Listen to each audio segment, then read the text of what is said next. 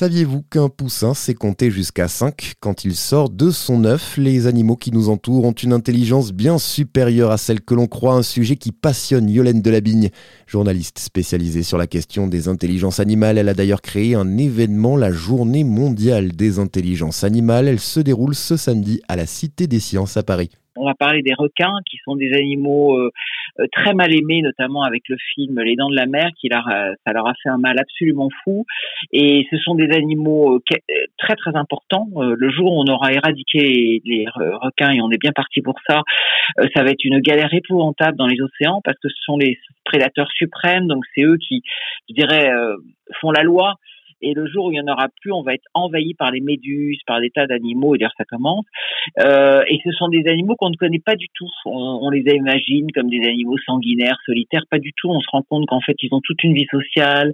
Il y a un shark café, j'adore. café où ils se retrouvent euh, au fin fond de l'Atlantique pour euh, se, rencontrer, se séduire euh, à la saison des amours. On se rend compte que certains se mettent en meute pour chasser et ont des techniques de chasse très impressionnantes. Donc en fait, on découvre des tas de choses sur ces animaux-là.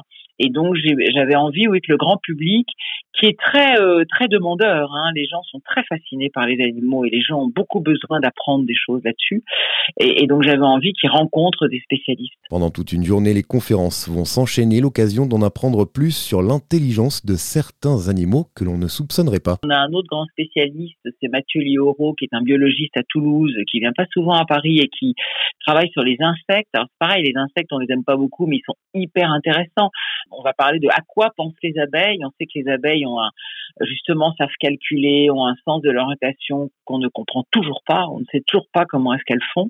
Donc il va nous donner un petit peu, il va nous parler des, des, des études qui sont faites avec des expériences assez rigolotes. Et puis on va rencontrer un personnage étonnant aussi qui est Hélène de Vallombreuse, qui a travaillé dans un cirque, qui est passionnée par les perroquets et elle fait de la médiation animale avec les perroquets. Vous savez, la médiation animale, c'est quand on prend des animaux pour aider euh, les humains avec leur névrose. Donc on, on travaille avec des gens trop violents, euh, on travaille avec des gens qui ont été violés, qui sont complètement traumatisés, on travaille avec des enfants autistes, des, des gens comme ça qui ont besoin qu'on les aide et qui ont souvent des problèmes de, de communication.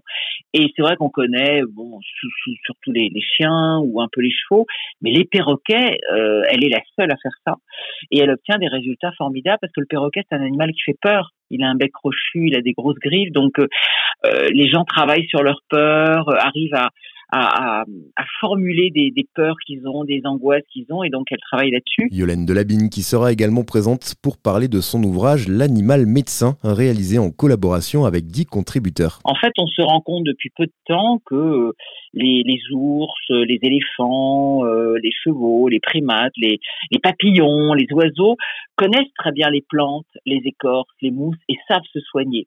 Et on a toujours pensé que la médecine, c'était euh, comme d'habitude, cocorico, que les, les, humains qui savaient faire ça. En fait, pas du tout. Et on se demande même si, euh, en fait, euh, notre médecine n'aurait pas été inventée par les chamans, les sorciers, les guérisseurs, qui regardaient ces animaux se soigner. Donc, c'est une, une, une recherche extrêmement nouvelle. Il y a encore peu de travaux là-dessus. Ça s'appelle la zoopharmaconiosis, un, un terme un peu barbare. Mais c'est très intéressant parce que là aussi, ça permet de créer des médicaments, de fabriquer des médicaments. Et on aura d'ailleurs Aina Keros, dont c'est le métier. Elle est biologiste et elle crée des médicaments en observant ce que font les ours, par exemple, et en, s'inspirant euh, de leur savoir pour créer des médicaments. Voilà un programme qui, je suis sûr, a suscité votre curiosité. Rendez-vous ce samedi à la Cité des Sciences à Paris, un événement gratuit à suivre également en direct sur YouTube.